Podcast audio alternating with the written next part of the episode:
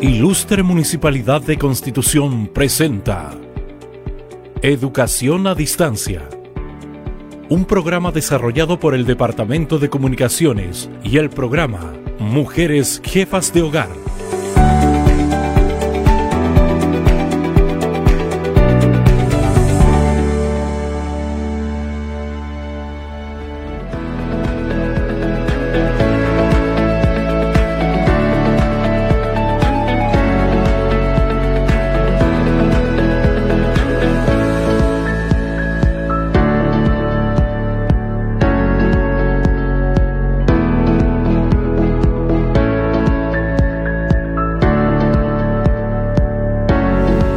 Amigos y amigas, tengan todos ustedes muy buenas tardes, siendo las 16 eh, horas con 33 minutos. Pedimos las disculpas correspondientes eh, a esta transmisión que habíamos dicho que empezaba a las 16 horas, pero por problemas de, del corte de suministro eléctrico que afectó a toda la comuna. Y gracias a Dios, gracias a Sonidos Miller que nos está facilitando el sistema electrógeno para poder llevar a cabo esta transmisión. Así que ya estamos con todo el ánimo, con toda la energía. Ya vemos en pantalla a nuestra queridísima amiga Daniela Ilufi, coordinadora del programa Mujeres Jefas de Hogar Constitución, que el día de hoy nos va a traer un tema muy importante que se llama Curriculum Vitae. Así que recibimos con un fuerte aplauso a Daniela Ilufi. Gracias. Hola, hola a todos. Disculpen por la demora. Nos estaban escribiendo al WhatsApp que qué pasaba contra viento, lluvia y marea, aquí estamos, así que agradecer también a los chiquillos de comunicaciones que estuvieron ahí todos mojados tratando de hacer todo lo necesario para poder llegar hasta ustedes el día de hoy. Así que les doy la bienvenida y como dijo Juanito, hoy vamos a hablar sobre el currículum vitae, qué es, para qué sirve y les voy a dar algunos tips que usted no tiene que hacer en su casa para que logre el objetivo eh, que tiene el currículum vitae. Ya que muchas veces uno piensa que con esta herramienta uno va a lograr la inserción laboral. Y lo que el, o el objetivo que persigue el currículum vitae principalmente, Juan, para que tú sepas, es que te llamen a la entrevista laboral. ¿Ya?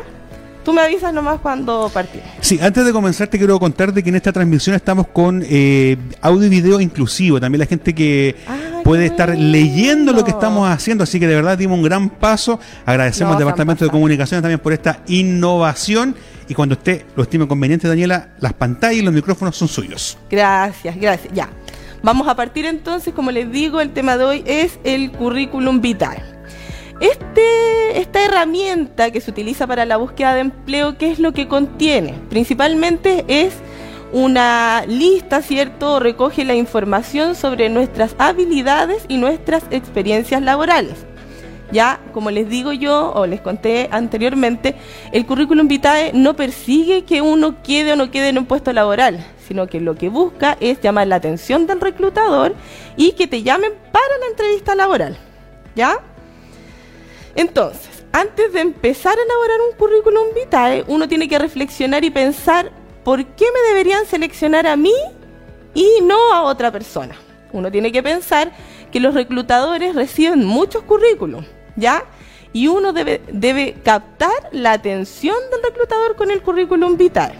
Y para poder captar la atención tiene que hacer una distribución estratégica de la información que va a presentar en este documento. Y esto es lo que vamos a ver hoy, ¿ya? Entonces, algunos de los datos que deben contener es, eh, bueno, los datos personales, ¿cierto? Las habilidades y competencias que cada uno de nosotros tiene, la experiencia laboral y la formación. Pudiera también existir un quinto elemento que pudieran ser otros antecedentes.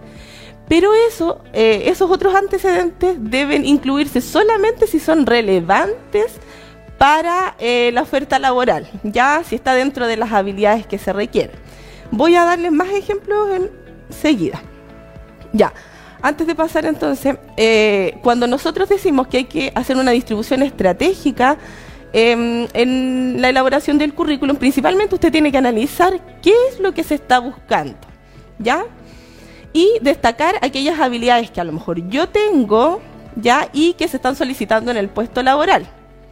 Miren, más adelante vamos a hacer el ejercicio con la elaboración de un currículum. Ahora les voy a dar algunas cosas que usted debe fijarse a la hora de iniciar la elaboración del currículum. Ya, primero es revisar la ortografía.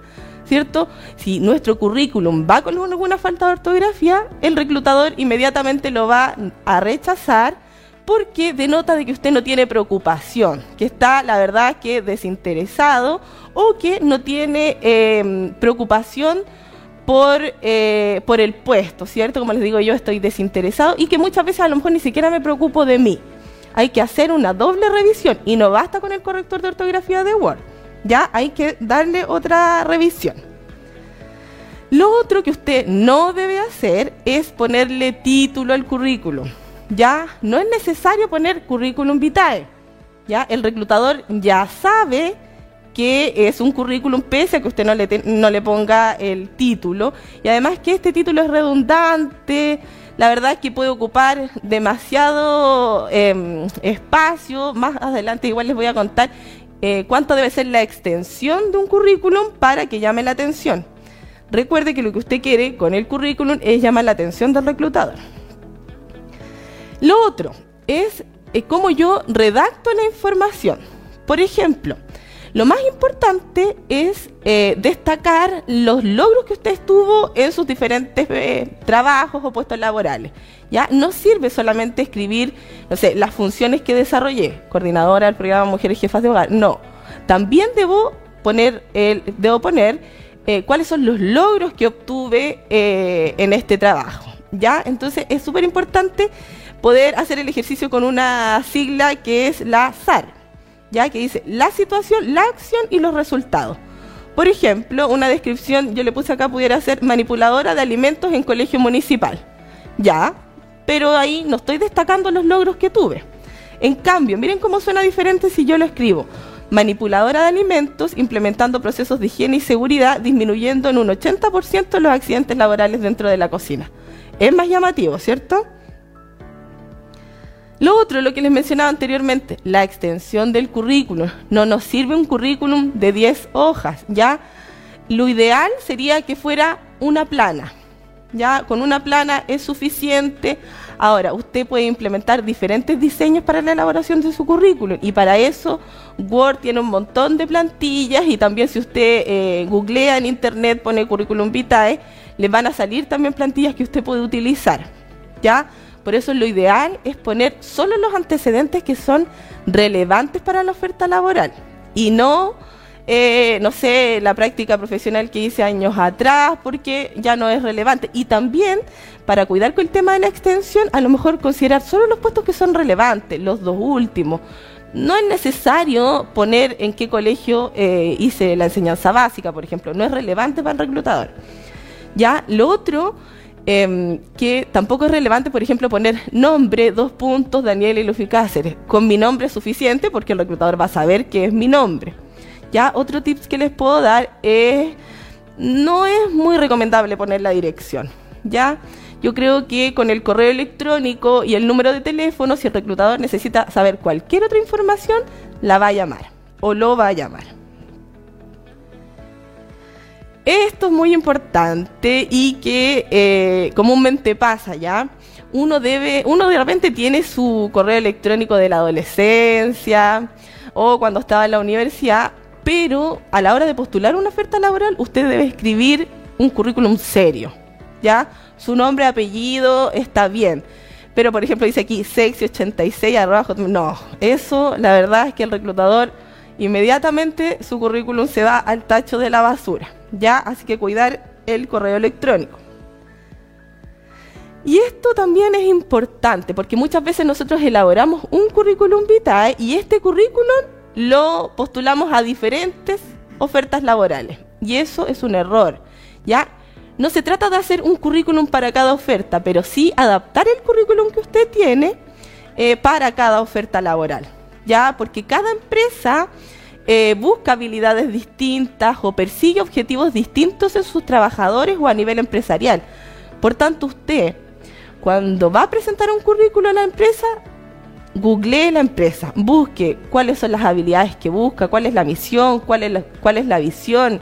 Muchas veces también eh, buscan cuáles son los colores institucionales y los ponen en el documento del currículum vitae. Entonces, inmediatamente el reclutador va a saber que usted investigó y va a llamar la atención. ¿Ya? como les digo, no es necesario que usted haga un currículum para cada oferta, pero adáptelo, destaque las habilidades que están solicitando las diferentes empresas. Ya, y aquí yo les traje alguna información que también es importante si usted de repente dice, pero bueno, ¿cómo puedo adaptar mi currículum a cada oferta laboral? Lo primero que tiene que hacer es identificar los requisitos principales de la oferta, ¿ya? Y lo segundo es destacar aquellas cosas que usted tiene, ¿ya? De repente nos pasa mucho en los talleres que algunas participantes no tienen experiencia laboral, ¿ya? Y no se trata aquí de mentir, pero sí a lo mejor yo puedo inflar eh, la información. Por ejemplo, si yo no tengo ninguna actividad laboral, pero he trabajado de voluntaria, voy a es un supuesto, en el hogar de Cristo y estoy postulando a una oferta, por ejemplo, eh, de atención del adulto mayor, ¿será relevante poner esa información? Sí, es relevante, pese a que no sea un trabajo remunerado, ¿ya? Porque usted ya estuvo en la práctica y el ejercicio de la actividad laboral que se está solicitando. Miren, aquí yo hice uno, ¿ya? Eh, les voy a leer un poco la, oferta laboral. Dice importante compañía de seguros, requiere incorporar eh, a su fuerza de venta ejecutivas de venta en terreno. Y aquí nos dice algunas de las habilidades que está buscando. Dice, personas comprometidas, con orientación al cumplimiento de metas, responsable y deseos de proyección. Entonces, ¿qué hago yo? Estas son las habilidades que está buscando el reclutador. ¿Ya? Y yo me puse en el supuesto de que tengo un curso de atención al cliente que impartió el CENSE. Se ven, va, perdón, pueden ver ustedes que en el currículum arriba yo no le puse currículum vitae y destaqué el curso de atención al cliente. Porque en las ventas en terreno, ¿qué voy a hacer? Voy a atender a personas, ¿cierto? A clientes, a potenciales clientes. Por tanto, lo que más destaco, si ustedes se dan cuenta acá, no es mi nombre, sino el curso que hice. ¿Ya? Le puse el nombre y el número de teléfono y el correo electrónico. Con eso es suficiente. ¿Ya? Después, ¿qué es importante? Poder destacar las habilidades que se están solicitando. Ven que aquí yo se las subrayé con negro, hice orientación al cumplimiento de meta, yo ya se las leí. Y miren la descripción que hice yo. Comprometida en buscar y, compartir información útil para la resolución de situaciones, con espíritu de ayudar o servir a los clientes, de comprender y satisfacer sus necesidades. Estoy, de alguna manera, hablando de las habilidades que se están solicitando no, usted no vaya a escribir, eh, soy una persona con orientación al cumplimiento de metas, lo mismo que están solicitando en la oferta, ¿ya? Pero trate de dar a entender que usted tiene las mismas habilidades, quizás con otras palabras. ¿Ya? Y en este primer párrafo, ¿qué es lo que hago yo? Hago una descripción de mis principales habilidades. ¿Ya? Si ustedes ven, después yo puse la experiencia laboral, y acá va el ejemplo. Por ejemplo, si yo no tengo ninguna experiencia laboral, pero trabajé, eh, no sé, acompañando a mi primo, en el caso de la experiencia que les puse acá, en faenas agrícolas, yo lo acompañé, él muchas veces me, me, pidió que yo supervisara a sus trabajadores, eso es un trabajo. Y eso me va a servir. ¿Por qué? Porque si ustedes ven en la oferta laboral, también están dentro de todo indicando que eh, la postulante debe conocer el terreno, porque son ventas en terreno. Por tanto, ¿qué información puedo sacar yo de ahí? Que debo conocer la ciudad, ¿cierto? El territorio de constitución. Y si yo trabajé en estas faenas eh, agrícolas, perdón, doy la información de que ya lo conozco, ya han dado la supervisión por estos terrenos. Ya, y ahí puse también lo del eh, hogar de Cristo, el tema del voluntariado. No lo pongo como voluntariado, lo pongo como una actividad que realicé. Ya, ¿por qué? Porque también cuando yo voy a trabajar vendiendo eh, seguros, eh, también voy a tener una atención al cliente. Entonces, por eso destaco las habilidades que son mayormente importantes para el reclutador. Ya no le puse donde estudié en la básica, ni menos el jardín, ¿cierto? Eso no, no es para nada importante. Porque recuerde que lo que tenemos eh, que lograr es resumir nuestra experiencia laboral en una hoja, idealmente. Ya, si ya no pueden una hoja, ya dos, pero idealmente una. Y ah, acá les traigo también un dato súper importante. Eh, la Oficina Municipal de Intermediación Laboral, ahí está el número de teléfono y el correo electrónico. ¿Por qué? Porque si usted está en proceso de elaborar un currículum y la verdad es que se le ha hecho complejo, no sabe cómo esto de eh, la distribución estratégica de la información, escriba el correo electrónico que está saliendo en pantalla y lo ayudan. ¿Ya? La Michelle que trabaja en la orientación eh, laboral, me comentó de que ustedes, si usted tiene duda, le escriba al WhatsApp o le escriba al correo electrónico, ella le va a pedir los datos y ella le va a ayudar a elaborar el currículum. Así que mira qué buen dato les traje, Juanito. Así es, excelente dato el día de hoy, excelente tu capacitación. Y hay una pregunta que te quiero hacer de forma personal. Siempre se habla de la foto en el currículum vitae. ¿Qué tan importante es obligación? Ahora no se, eh, no se pide. Cuéntanos un poquito sobre ese tema. Mira, en Chile eh, existe la legislación que, que, es lo que nos indica de que las empresas no pueden requerir la foto. ¿Ya? A mí en una, una empresa no me pudiera pedir que en el currículum yo eh, envíe o deje mi foto. Eso no. Pero si yo quiero y considero que es relevante para la oferta laboral, la puedo poner. Ahora, también hay que tener cuidado y ojo con la foto que pongo, porque no sirve en la fiesta con las amigas en la playa, ¿cierto? O una selfie. Idealmente una, una foto en la que usted salga estilo presidente, ya así como de cintura hacia arriba, ya una foto donde usted salga formal, porque acuérdese que es un documento en el que usted quiere llamar la atención para la inserción laboral. ¿Ya? Entonces hay que cuidar mucho, si es que usted desea poner la foto, eh, qué tipo de foto es la que pone. Idealmente tamaño carnet, sí una foto tipo así como la presentadora de esta... Así como así es. Oye, queremos saludar a toda la gente que está hasta ahora en nuestra sintonía. Bueno, reiterarles que partimos media hora más tarde por el corte de luz, porque hay gente que dice que recién me conecté. No, no se ha perdido nada, porque cuando se conectó estábamos recién comenzando. Así que eh, también dice acá que algo de los subtítulos. Bueno, también queremos decirle a la gente que estamos cumpliendo también con una normativa, que es la inclusión. Aquí podemos incluir también a niños, a adultos mayores que a lo mejor tienen problemas auditivos, tienen problemas también eh, visuales o pueden escuchar o pueden leer lo que estamos haciendo, así que eso es, un gran paso para todos y cada uno de ustedes que están viendo este video. Eh, Berioska dice, estaba sin luz y el celular descargado, pero ahora estoy presente. Bueno, yo creo que todos estábamos sin luz y yo, también estábamos todos acá cargando nuestros equipos porque de verdad que nos afectó bastante el corte de energía y que hicimos un esfuerzo eh, tremendo junto al Departamento de Comunicaciones. Y quiero saludar también de forma muy especial a dos chicos de Sonidos Miller, que es Manolo Loyola y nuestro amigo Pablo Breque, que se la jugaron para traerlo un eh, generador eléctrico que estamos trabajando el día de hoy. Así que este aplauso para ellos, chiquillos, porque de verdad que se la jugaron.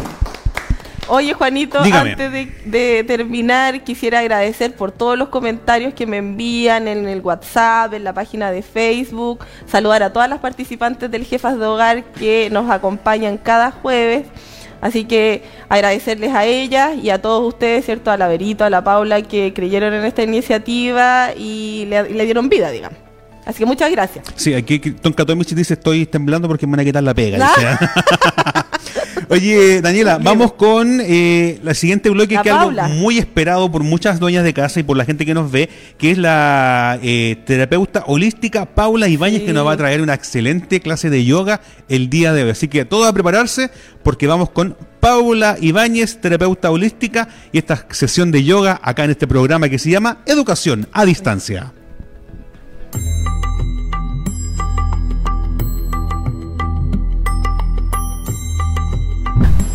Hola chicos, bienvenidos nuevamente a nuestras clases de relajación. Eh, nuestro próximo tips, aparte de que ya estamos circulando respiración consciente con los consejos anteriores que yo les había dado, ahora vamos a hacer una relajación cervical para nuestro cuello, siempre con respiración, que es fundamental para nuestra vida y el día a día. Eso nunca olvidar, respirar por la nariz, siempre. Entonces, estoy en mi posición de loto, una buena postura, espalda recta con cada respiración yo puedo contraer mi abdomen y me siento liviana y alineada. Entonces, posición de loto, voy a extender mis brazos. Extiendo y respiro. Extiendo lo más alto. Toco mis palmas. Mantengo acá unos segundos dándole elasticidad a nuestros brazos, estirando todas las articulaciones Mantengo acá, respiro, me concentro en la respiración, en mi poder. Recuerden que todo es mental, que podemos extender, podemos estirar. Respiro consciente, bajo despacio, bajo lento. Respiramos, oxigenamos nuestro cerebro y suelto. Voy a llevar una mano, subo, voy a bajar, voy a alinear mi oreja que esté justo alineado con mi axila para liberar toda la tensión que acumulamos acá de pasado, trabajo, estudios. Y aquí hago presión con mi mano y suelto, libero, va a doler, es la idea. Hasta que suelte. Mantengo acá, respiro consciente, lento y pausado.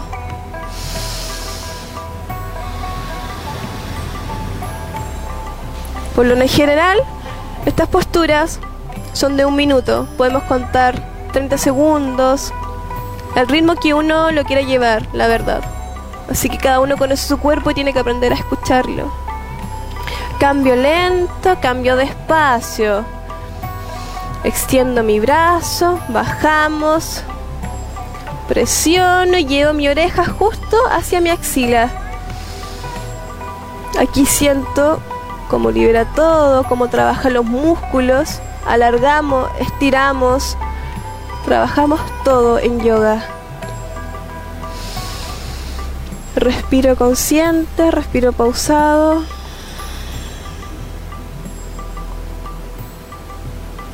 Mantenemos unos segundos, disfrutamos la postura, disfrutamos la liberación de toda esta tensión acumulada post pandemia. Extiendo lento, extiendo pausado.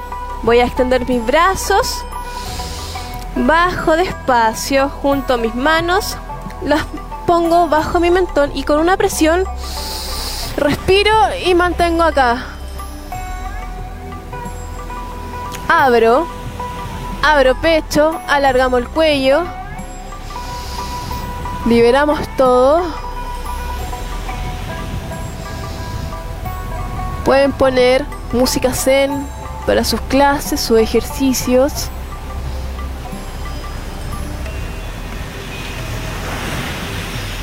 Bajo despacio, bajo lento y pausado. Y suelto, respiro. Y bajo. Vuelvo a respirar. Último ejercicio. Extiendo. Manos en la nuca y bajo. Aquí liberamos, hacemos presión. Alineamos nuestra columna. Alineamos nuestros chakras. Respiro, vuelvo a mi centro, agradecemos, namaste, tips para cuellos, cervicales y liberación.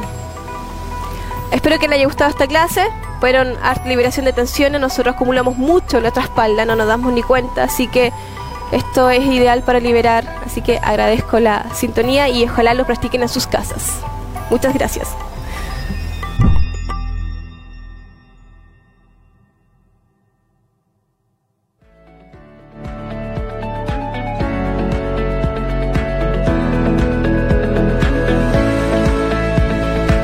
Ya estamos de regreso en este programa Educación a Distancia. Démosle un fuerte aplauso a nuestra terapeuta eh, Paula Ibáñez que nos hace estos ejercicios de yoga que son muy, muy buenos. Así que de verdad queremos agradecer a Paula Ibáñez que nos eh, entrega estos ejercicios. Y como lo habíamos dicho anteriormente, el día de hoy nuevamente nos visita nuestra amiga Verónica Vega que nos va a traer eh, reciclaje textil bastante importante. Ya vemos muchas cosas que usted ya puede estar viendo en pantalla. Y antes de darle el paso a nuestra amiga Verónica, decirle a la gente que eh, si le interesó la charla de nuestra amiga Daniela Luffy, puede después, una vez terminado este video, verlo las veces que usted tiene conveniente, porque este video queda en las diversas plataformas donde estamos eh, transmitiendo, a través de Maulina FM 90.7 y también a través del Facebook de la Ilustre Municipalidad de Constitución. Si en algún momento tenemos algún pestañón de luz, alguna cosa, usted se sigue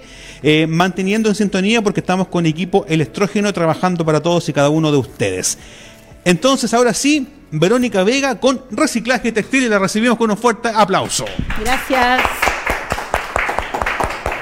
Bueno, nuevamente nos encontramos aquí eh, en un día lluvioso en la ciudad de Constitución Y eh, hoy día les quise mostrar una alternativa de emprendimiento que nuevamente requiere mucha creatividad, pero también requiere eh, una actitud de mm, proteger nuestro medio ambiente, de ser súper conscientes con lo que usamos y con lo que dejamos de usar, con hacernos cargo de las cosas que son nuestras, porque si yo voy a una tienda y me compro una polera o un chaleco, yo tengo que tener claro también qué voy a hacer con eso una vez que lo deje de usar. No podemos solo dejarle esa responsabilidad con la nueva ley de reciclaje a las empresas, también la tenemos que tener nosotros. Lo que yo tengo es mío, por lo tanto, también son mis residuos los que yo dejo en el mundo cuando dejo de usar una ropa y la echo una bolsa de basura y se va con el eh, se, va como parte de este kilo de basura diaria que tiene en promedio un chileno o una chilena, que es espantoso porque si ustedes solo multiplican por la cantidad, estamos hablando de 17, 18 millones de kilos de basura al día. Y eso es mucho, ¿ya? Más en una ciudad como la nuestra, donde el vertedero eh, eh, está, eh, no está en funcionamiento y nuestra basura está siendo llevada a otros lugares, eso es tremendo. Entonces, hoy la alternativa es, además de hacernos conscientes, apareció recién una imagen respecto a este exceso de ropa que, que tenemos y como que no, ya, ya casi no cabemos en nuestras casas por la cantidad de ropa que hay, además ropa de muy mala calidad ropa que se rompe muy rápido porque es ropa que viene con tela sintética y que esas telas sintéticas son sacadas del petróleo y que ese petróleo es sacado desde eh, todos estos combustibles fósiles que, que contaminan un montón en su proceso. Entonces, hoy la alternativa es primero hacerme cargo y luego inventar, crear con mucha imaginación qué puedo hacer con esta, este material sobrante que tengo en mi casa y que además me permite emprender. Entonces yo hoy quiero hacer una mención a dos eh, personas y, e instituciones u organismos emprendedoras que me han ayudado a mí en esta tarea del reciclaje textil. Por un lado, a Romy Bernal del Centro Cultural Curaf Huerquén mm, de Talca, que ella fue la primera con la que yo en el fondo conocí este concepto hace muchos años atrás, el año 2008, cuando empecé a trabajar en un colegio y llevé a un grupo de estudiantes a su centro cultural, que era el único punto de reciclaje en ese tiempo en Talca. Eh, y hoy día hay muchos más. Y eh, Romy ahí vino también después aquí a Constitución a hacer unos talleres al colegio donde yo trabajaba. Y en el fondo ahí yo fui viendo opciones de qué hacer con la ropa, que es un tremendo tema, y con las telas. Y también quiero mencionar a, una, la tiendita Espiral, que es eh, quien hace estos bellos cojines que ustedes ven acá, que además tienen, además de ser elaborados con restos de ropa, ustedes ven acá puros distintos diseños que vienen de distintos elementos, seguramente de una falda, de un vestido. Acá por el costado están hechos de jeans, ¿verdad? Deben, ser piernas de, los jeans, y al otro lado también sigue siendo jeans. Pero no solo eso, estos cojines Safu, que así se llaman porque se ocupan principalmente en yoga, porque permiten estar en, en, una, mm, en una posición mucho más eh, sentada, pero mucho más erguida nuestra espalda. Entonces estos Safu, estos cojines, además están rellenados con restos de telas. Todo lo que a las Chío o a, esta tiendita, a esta emprendedora de Talagante, Santiago, eh, le va sobrando, le va quedando de su, de su, de las bellas cosas que ella hace. Por ahí en una imagen aparece unas, unas faldas también que vamos a ir mostrando. Todo lo que a ella le va quedando va siendo el relleno de estos cojines que pesan un montón. Ahí apareció la falda. Esas faldas son puros retazos de tela y ahí está el logo de ella también, la pueden buscar en Instagram y en Facebook, tiendita espiral. Y eh, en el fondo esto, estamos hablando de dos kilos menos de basura que se va a nuestro medio ambiente. Y eso es gigante, porque en particular, si alguien puede tener un, un espacio de lectura en su casa lleno de estos cojines, está ahorrando un montón. Yo antes de estar hoy día en el taller hablé con ella, le pregunté y ella generosamente dijo, comparte la idea que ojalá harta gente emprenda en estos temas acá en la región y pueda atreverse a crear, a inventar, a juntar estos retazos y eh, hacer creaciones interesantes y que son súper vendibles, porque en el fondo esa misma falda que ustedes ven en, la pantalla es una falda que se adapta a cualquier cuerpo, porque todos los cuerpos son perfectos. Y, la, y el tema es tener claro eso y esa falda se adapta para cualquier persona independiente de, su, de, su, de sus caderas, del ancho de sus caderas, y eh, es tremendamente útil, se puede poner sobre una calza, se puede poder poner con un body, con una polera abajo, es una tremenda posibilidad. Tiene un bolsillito, nos permite no andar con bolsos, con cartera, o sea, está ideal. Y es con puros retazos de tela. ¿Ya? Entonces, luego de mostrar estas bellezas que hace la Chio, eh, quiero eh, empezar a hacer un ejercicio, porque acá yo tengo el mismo cojín, pero vacío, para que entendamos más o menos cómo sería la confección de algo así.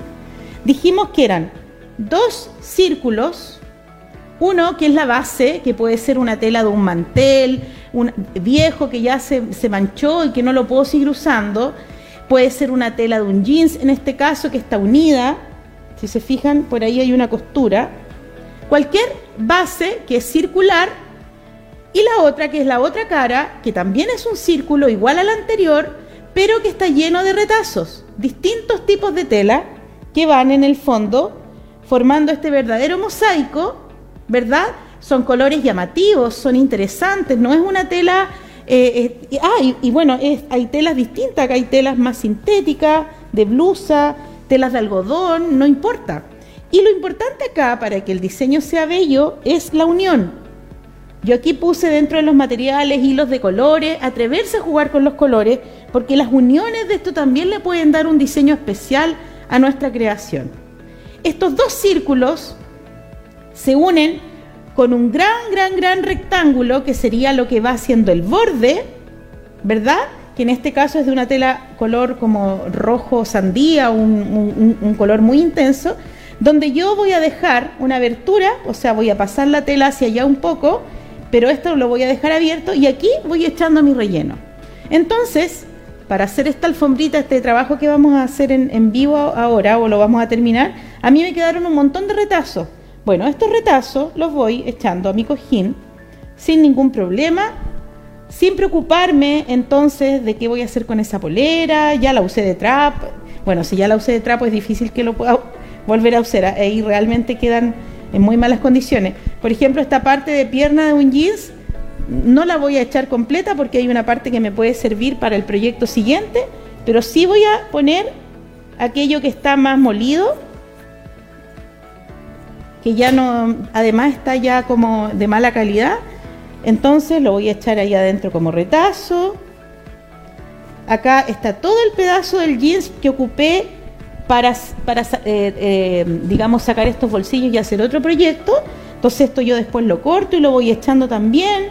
Todos los pedacitos que me van quedando y al final voy a juntar un montón de ropa dentro de este cojín y me va a quedar absolutamente cómodo no es un cojín para dormir con él, evidentemente, porque no es blando, no es algo que, en que yo pueda apoyar la cabeza, pero sí donde yo me pueda sentar. Para los niños, para las niñas está ideal, porque ellos están siempre buscando espacios más, más cercanos al suelo para leer, para pintar, les gusta tirarse de guatita. Bueno, ideal. Usted pone este cojín que además es muy firme, voy a dejar este ahí, lo pone encima, eh, el niño se va a ubicar o la niña se va a ubicar encima y efectivamente va a estar muy cómodo o cómoda pintando, dibujando, porque es un, cojín que además le permite separar el suelo del cuerpo eh, del pequeño y, y evitar toda la humedad.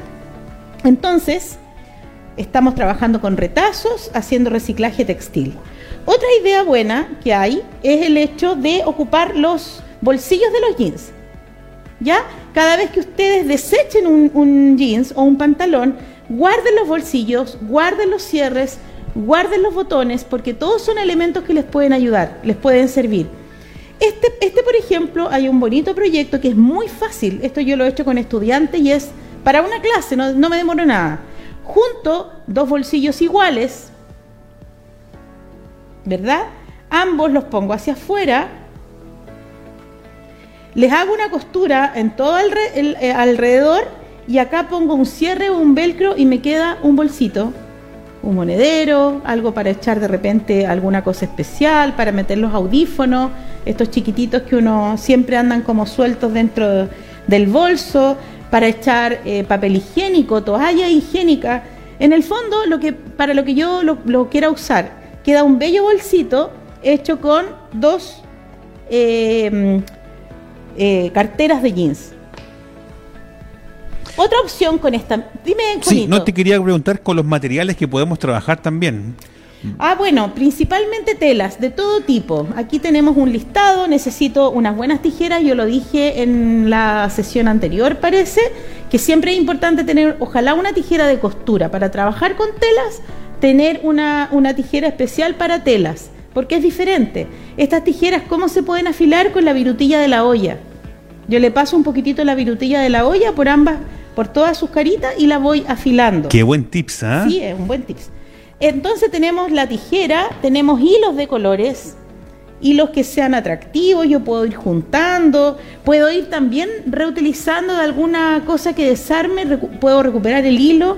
Yo también guardo estas pitas que a veces vienen amarradas a algunas cosas en la feria, siempre las guardo, las enrollo y las guardo porque también esto sirve, de repente si quiero hacer un punto U, que es un punto que se hace en los bordes, este mismo proyecto de la, del bolsito se podría haber hecho con eso.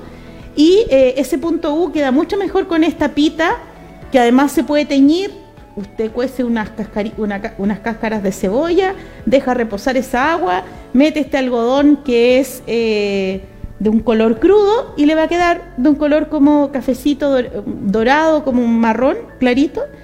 O si usted puede y tiene en su casa palki, eh, digamos, toma esa semilla del palqui, la deja remojar un poco y le va a quedar un color azul, morado, muy intenso. Entonces, uno con las cosas de la casa puede inventar mucho. Yo creo que esta pandemia nos ha dado esa posibilidad de estar más en nuestras casas y darnos, cuenta, darnos cuenta de todas las posibilidades que tenemos. Sí. Perito, y también me preguntan que para qué sería el lápiz y el cuaderno que está en la lista de útiles que está proyectándose en pantalla. ¿Por qué es importante el lápiz y el cuaderno? Porque yo antes de trabajar debo hacer un diseño. Debo ver lo que necesito, debo dibujarlo, debo tener claro las dimensiones, porque si yo a mano me pongo, por ejemplo, a trabajar este cojín, no me va a quedar con este nivel de perfección como para poder venderlo. Me va a servir a mí, para usarlo en mi casa, pero no para poder venderlo. Recordemos que esto tiene, tiene un diseño, esto es un mosaico. Entonces yo lo dibujo, pruebo encima la, pruebo encima la tela para poder hacer los círculos de las mismas dimensiones y no estar como jugando un poco con eh, las, las longitudes y haciendo cualquier cosa como al ojo. Ahora, en el siguiente ejercicio vamos a hacer algo un poco al ojo y ahí ya no, no importa tanto porque en ese caso yo no necesito tanta nivel de detalle. Aquí yo sí necesito detalle para que el producto realmente sea vendible. En esta misma tienda Espiral, ella vende bolsos, vende alforjas para, para usar carteras, vende alfombras que se ponen y que también las rellena con un poco de ropa como para hacer, eh, para contar cuentos, etcétera. Ella tiene hartas ideas, pero en internet, si usted busca en Google, encuentra infinidad de opciones de reciclaje textil. Así como hicimos termofusión la vez anterior, donde también hay un montón de opciones en, en internet en cuanto a reciclaje textil también. Otra opción de estos bolsillitos y de todos los bolsitos que, bolsillos que yo pueda encontrar en cosas que voy desechando es tomar una tela firme ojalá una tela de un mantel de algodón o de, algún tapiz, una tela rígida, y, e ir pegando estos bolsillos en distintos lugares para obtener un porta lápices, porta elemento, un organizador. ¿Ya? Es una buena opción, queda muy bonito como un organizador con puros con puros eh, de estos bolsillos. ¿Se pueden hacer unas cositas para poner los controles remotos en los sillones también? ¿Unos bolsitos? Eh, eso también lo he visto yo. Eh, cuando uno tiene sillones que son más de tela, uno hace estos con estos bolsillos más grandes idealmente, los pone al lado y ahí metes el control remoto para no andar peleando que dónde quedó, que yo lo dejé aquí, que todo Es una gran idea que yo creo que, muchos que muchos hombres van a agradecer ese regalito, ¿ah? bueno, vamos a, a empezar a trabajar. Yo voy a acercar un poquitito la silla y les quiero mostrar un material que se vende acá en Constitución, yo este, esta esterilla la compré acá en Constitución, que es esta, eh, este material plástico que se ocupa en bordado y que en el fondo lo que permite es que haya un espacio cuadriculado exacto igual para poder en el fondo ir uniendo, ir amarrando tiritas, todas más o menos de la misma dimensión y que son también residuos de distintas cosas. Por ejemplo, acá yo tengo un mantel que lo mandé a hacer servilletas y como era un mantel redondo me sobró como toda la parte más ovalada. Esto también lo puedo usar para hacer tiritas y para poder en el fondo ir amarrando acá. Tengo acá una parte de una polera que una de mis hijas cortó porque le gusta la ropa más, más corta. Y esta parte de la polera yo la puedo usar. Acá tengo otro trozo de polera, ¿verdad? Acá tengo un trozo de jeans, del mismo jeans que ocupamos anteriormente, una parte de la, pierna que está en buenas condiciones, ¿cierto? Por acá tenemos otro trozo de polera y así.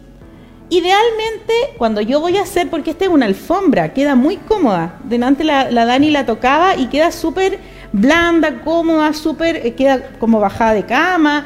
Lo puedo hacer eh, como limpiapié, aunque va a ser más difícil limpiarlo. Lo puedo hacer como salida de baño también.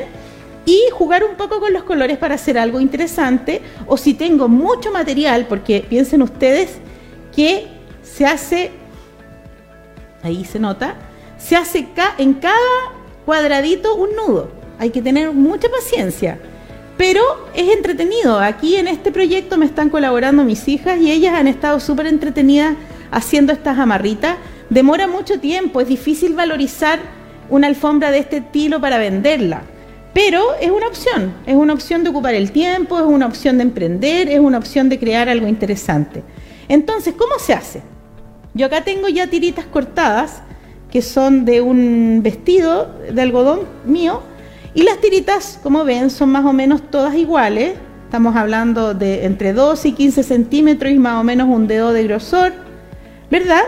Y yo voy a trabajar en una línea aquí para que podamos todos ver, todos y todas ver. Paso por un lado, saco por el lado siguiente y hago la amarra. Y eso es todo un solo nudo. Luego me instalo de nuevo acá al ladito. Hagámoslo más lentito para que la cámara lo pueda captar ahí en primer plano. Paso por ahí y luego lo saco por el ladito. Cosa de ir ocupando todos los cuadraditos y hago el nudo. ¿Y eso es todo? Y eso es todo. Mitch. Luego lo vuelvo a hacer, no vamos a hacer toda la, línea porque, porque si no, no... No, alcanza el tiempo. No nos alcanza el tiempo, pero lo que yo quiero es que vayan viendo que es el volumen de la ropa la que le da finalmente el, eh, esta, esta mm, sensación de, ser algo blandito. Eh, Verónica, me preguntan en redes sociales, eh, ¿qué material es que se está usando específicamente en lo que tú estás haciendo? Como dije anteriormente, idealmente en este caso es tela más de algodón. Yo ocupé más restos de polera porque el algodón tiene la gracia de no deshilacharse. El V-Stretch, que es una tela que lamentablemente se ocupa mucho acá en Chile y es una tela absolutamente sintética, se deshilacha mucho. Entonces me va a quedar un producto más eh, menos prolijo, ya menos, menos atractivo porque con mucha hilacha al final es, hasta antigénico, van a estar saliendo las hilachitas cada vez que yo ocupe mi... Entonces en este caso yo estoy ocupando poleras, principalmente poleras, poleras de mis hijas, poleras mías, poleras que van quedando por ahí cuando ya no se pueden eh, trocar o vender o, heredar a algún pariente. Entonces esa, esa tela que ya está, en este caso este vestido a mí me encantaba, pero se empezó a polillar de tantos años de uso entonces, ¿qué hice? Lo guardé y dije, en algún minuto me va a servir para algo. Y me sirvió para esto. Tengo mucho, eh, un trozo muy grande de este vestido, así es que me va a quedar un, bonito diseño con estos colores amarillos y azules. Le va a dar más vida a la alfombra. Y así como ven, va quedando esta parte de mi tejido, de mi anudado, y por el otro lado va quedando así. ¿Se ve? ¿Se alcanza a ver? Y si ustedes miran las otras líneas de tejido, es lo mismo. Es nudo, tras nudo, tras nudo, tras nudo. Y con mucha paciencia y dedicación, con mucho también eh, intercambio de colores. Hay otro proyecto que se hace con esta misma esterilla, que se compra, como dije, en la, cordonería que hay acá en Constitución, no hay, no hay otra que yo sepa. Y esta esterilla también se puede ir llenando de pompones. Cuando tengo muchas lanas, restos de lana, yo hago pompones, que es muy fácil, son muy fáciles de hacer, incluso se pueden hacer hasta con un tenedor los pompones, o con los dedos, y yo puedo perfectamente, en vez de anudar trozos de tela, anudar pompones, y me va a quedar una alfombra mucho más calentita, mucho más eh, separada del, del piso mucha más eh, cómoda también porque eh, imagínate sentarte sobre una, una alfombra de pompones, debe ser algo muy, muy beneficioso, muy agradable. Para la espaldita para la espaldita. Sí. Oye, eh, Benito, mientras tú estás trabajando ahí, queremos leer algunos comentarios que eh, la gente nos hace a esta hora de la tarde. Y también reiterarles que este video queda publicado en el Facebook de la municipalidad y lo van a poder ver las veces que ustedes estimen conveniente. María Isabel Garrido Cáceres nos dice, hola, yo hice uno con Polar, queda muy lindo. Ese es otro material, el Polar, que se ocupa mucho, así como el V-Stretch el polar tiene, eh, también es sintético, por eso cuando uno se saca un polerón de polar como que salen chispitas, como que está electrificado, y es un material que se demora un montón en desintegrarse. Entonces cualquier proyecto que usted haga con polar es ideal, porque ese polar, si se va a un vertedero, un polar por ejemplo, que le cayó, no sé, un poco de una chispita del fuego, se le quemó y no lo usó más, ese polar, si usted lo, lo echa en una bolsa de basura, se va a ir a un vertedero, que no va a ser acá en Constitución, se va a ir a Talca o a, otras, o a otra ciudad, y es, en ese vertedero va a estar cientos de años y no se va a desintegrar, porque el polar es 100% acrílico y el acrílico es plástico. Y el plástico viene del petróleo, etcétera, y toda esta, esta cadena que yo expliqué al inicio del programa. Así es que cualquier proyecto que yo haga con Polar donde yo reutilice esa tela en otra cosa es ideal, usted le está haciendo un tremendo beneficio al medio ambiente. Recuerde que nuestros talleres tienen dos focos principales. Uno es el emprendimiento y otro es el tema de la protección y el cuidado y la responsabilidad social que tenemos frente a nuestra Ñuque Mapu, Pachamama o nuestro planeta Tierra, este organismo vivo que eh, no puede reclamar y que nosotros estamos maltratando mucho. ¿Cómo estamos con el tiempo, Juanito? Estamos ahí haciendo las consultas eh, correspondientes. Quiero que me hablen del interno. Eh, perfecto, nos quedan poquitos minutos, estimada eh, amiga Betito, para que vayamos culminando y dando las palabras finales. Entonces, vamos a repetir para todas las personas que se fueron uniendo en el camino. Hoy el tema era el reciclaje textil. Partimos diciendo que era súper importante, primero que todo, tener una responsabilidad frente a cada elemento o producto que yo uso. Si yo decido comprarme un chaleco y no lo voy a usar más, puedo desarmar y ocupar esa lana en otra cosa, o puedo hacer ovillitos y, e irlos a vender a la feria, como, yo he comprado de esas lanas de ropa desarmada. Pero ¿qué pasa con otro tipo de telas que no se pueden desarmar? Por ejemplo, las poleras yo efectivamente puedo inventar proyectos con estas poleras. También esta, hay una forma que me habría eh, encantado alcanzar a hacerlo, pero es una forma de hacer eh, trapillo con poleras. Con una polera salen muchos metros de trapillo y con eso se pueden tejer con crochet y se hacen verdaderas alfombras tejidas que son eh, con crochet y son con poleras viejas. ¿Ya? Se pueden hacer mandalas también gigantes. Yo trabajé con, en un año, el año de los incendios, nos tocó ir a Santa Olga a trabajar en pedagogía de emergencia y ahí con los niños y las niñas que estaban afectadas por el incendio, hicimos estos mandalas con trozos de ropa y para ellos fue súper terapéutico. Siempre el arte de algún modo nos sana, por eso hablamos de artesanas porque el arte finalmente hace que uno se sane y vaya mejorando ciertas situaciones anímicas, ocupe su tiempo y deje de pensar cualquier cosa que a veces nosotros mismos nos boicoteamos en la cabeza con pensamientos que no nos nutren. Entonces, con estos retazos que yo ya di los ejemplos, restos de jeans, restos de un mantel, restos de una polera, idealmente en este proyecto de la alfombra, ojalá sea tela que no se deshilache, o sea, que no sea bi-stretch ni nada de ese estilo, porque eso se termina deshilachando y generando todo un, un diseño no con este nivel de terminación que es muy suave. Si usted, yo, ojalá existiera la televisión, no sé cuánto tendría que ser, 8D, para que ustedes pudieran sentir la suavidad. Yo me imagino esto terminado, yo creo que lo voy a usar como bajada de cama. Bajarme de mi cama y poner los pies sobre esto, blandito, calentito y hecho con restos de ropa que además a mí me va a dejar toda mi conciencia eh, un poco más quieta, un poco más tranquila. Así es. Paulina Andrea nos dice eso quiero aprender, me encanta el crochet, dicen.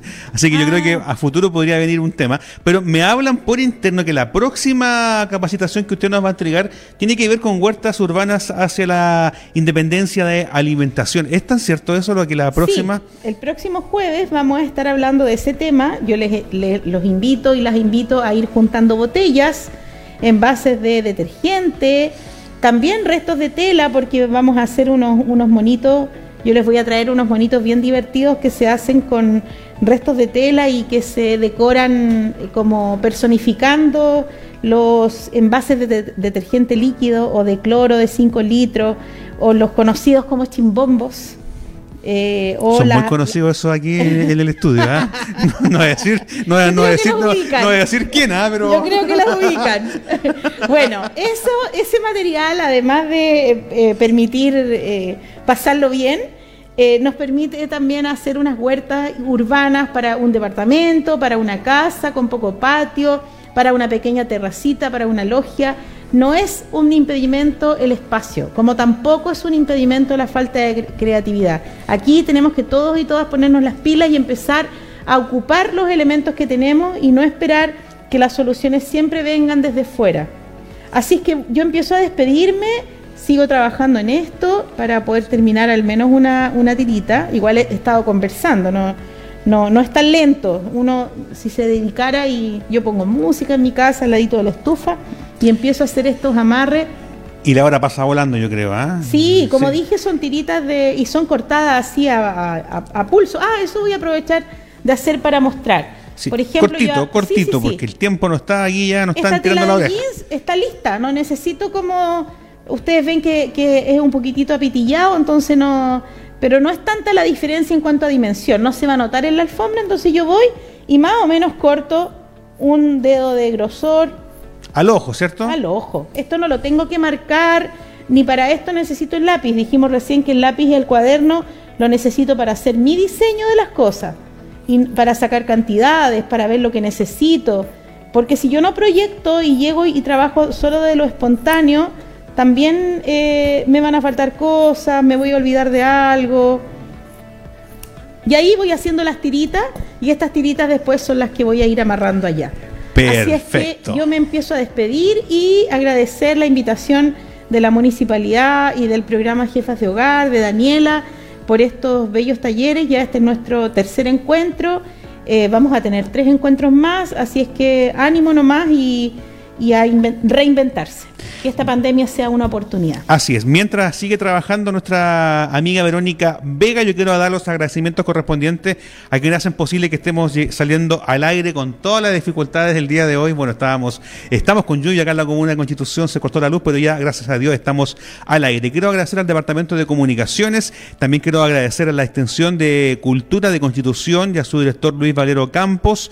Quiero saludar también en la Cámara a nuestro amigo eh, Freddy Fernández en el la transmisión streaming, nuestro hermano eh, amigo Eduardo Cubillos, que les habla, eh, Juan Gutiérrez, y en el Switchman ahí, el, hombre encargado de los botones, nuestro amigo Yerko Espinosa.